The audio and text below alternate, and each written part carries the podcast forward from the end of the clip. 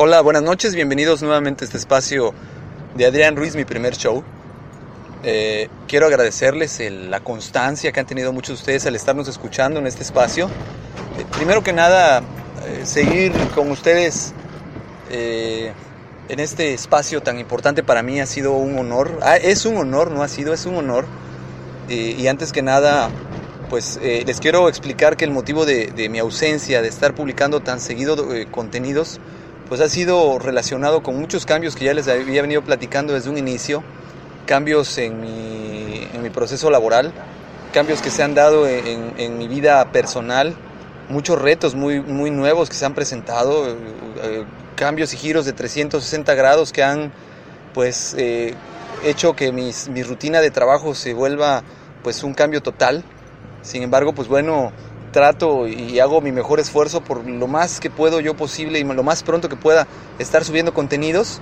Eh, a esto le he sumado que he tenido algunas eh, recaídas de salud y, desafortunadamente pues no me ha permitido estar al 100% como yo quisiera.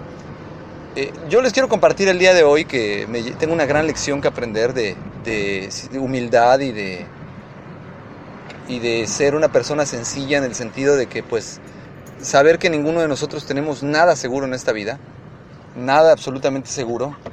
Eh, hace unos días, hace unas semanas, compartía con ustedes el tema de un muy querido amigo y mentor que había fallecido y desafortunadamente, pues, tenía mucho que dar y dejó este mundo, tenía mucho potencial y dejó este mundo. Sin embargo, le agradezco el tiempo que estuvo conmigo compartiendo toda esa sabiduría. Era un ser humano como todos, tenía sus áreas de oportunidad, sus pecados. Sin embargo, pues bueno, el tema hoy no es ese, más bien es la reflexión.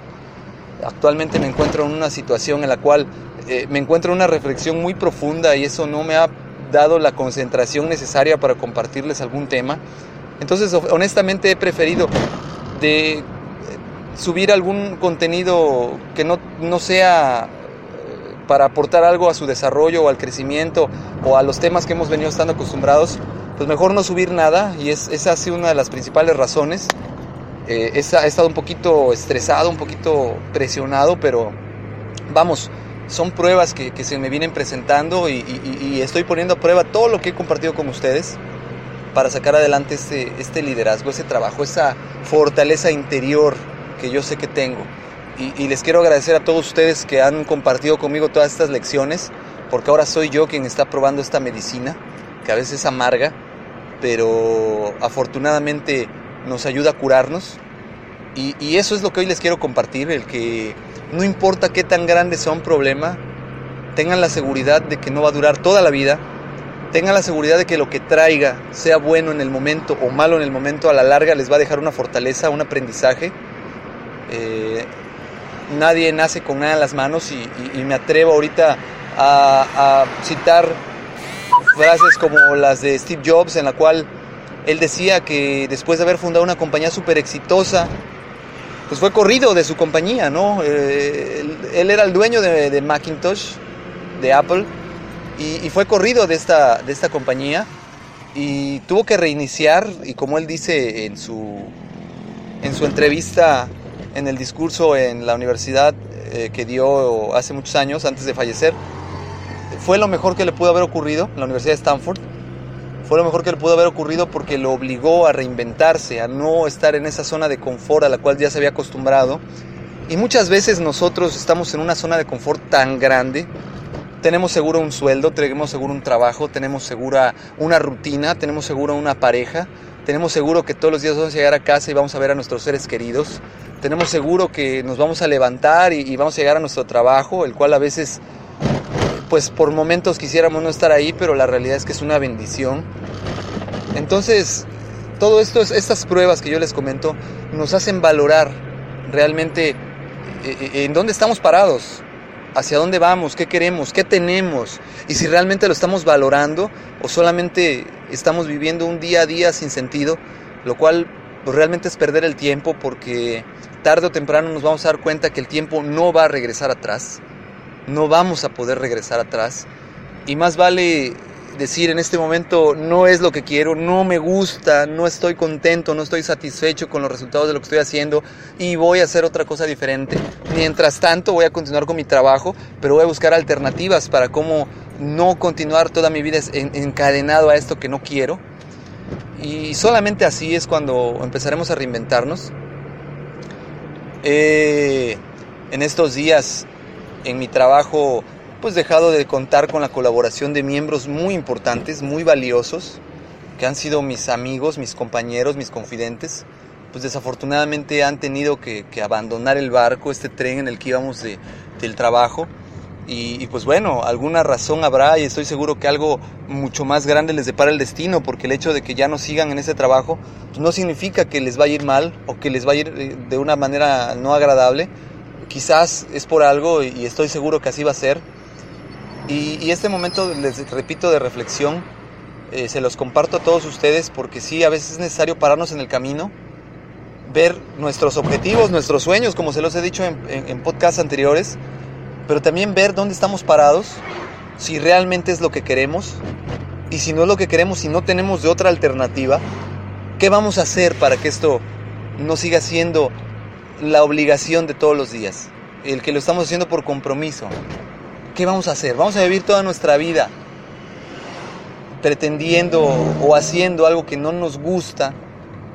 ¿O vamos a empezar a hacer que, pasen cosas que nos permitan concretar ese sueño?